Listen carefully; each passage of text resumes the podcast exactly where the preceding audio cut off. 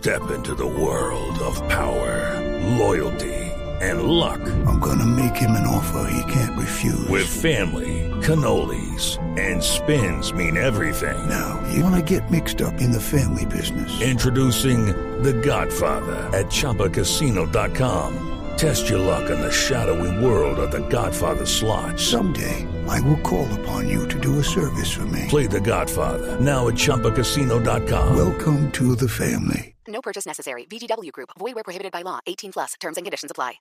9-14 minutos. Silvia, ¿qué pasa con el discurso del, del primer ministro británico? Hay reacciones en todos lados en Europa en esta mañana.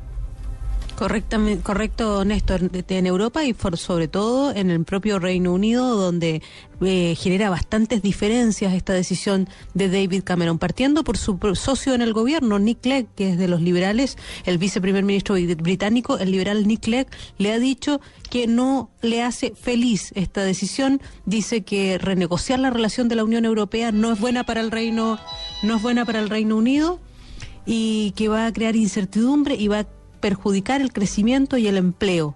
Eso es lo que ha dicho Nick Clegg, eh, que es el socio en el gobierno de David Cameron. Por otra parte, han reaccionado también los cancilleres de Alemania, de Francia y de España.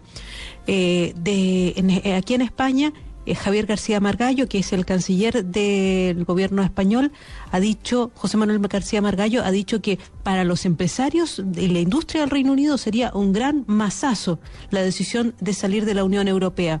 Con bastante más eh, ironía ha reaccionado Laurent Fabius, que es el ministro de Relaciones Exteriores de Francia, y que le dijo que, bueno, que corre un riesgo bastante grande Gran Bretaña saliéndose de la Unión Europea y, también con mucha ironía dijo que había tenido una reunión con empresarios británicos y que le había dicho que si Gran Bretaña decide abandonar Europa, nosotros vamos a desplegarle la alfombra roja.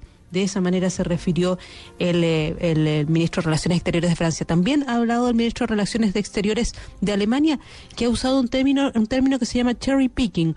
En el fondo, cuando uno va a una huerta y escoge unos, unos cherries y otros no, o sea, escoge unas frutas y otras no, le he dicho, eso no ocurre en Europa. Usted no puede entrar a Europa y decidir qué aspectos de Europa le gustan y qué aspectos no le gustan de Europa. Esto no es una elección a la carta, ha dicho Westerwelle, que es el, el, el ministro de Relaciones Exteriores de Alemania. Y hace algunos días, hay que decirlo también, se supo que Barack Obama le había hecho una advertencia a David Cameron y le había dicho que su alianza primordial era con la Unión Europea, independiente de que, estuviera ahí Gran Bretaña o no, que las relaciones de Estados Unidos le interesaban, las relaciones con la Unión Europea, así que no le interesaba que Gran Bretaña se retirara de esa unión. Esas son las reacciones que se están sumando en este minuto y porque es primera página, es primera portada de todos los diarios digitales en este momento y de todos los noticieros este discurso esperado, discurso de David Cameron anunciando que haría un referéndum antes del 2017 con una renegociación previa que establecería de las relaciones entre el Reino Unido y la Unión Europea. Néstor.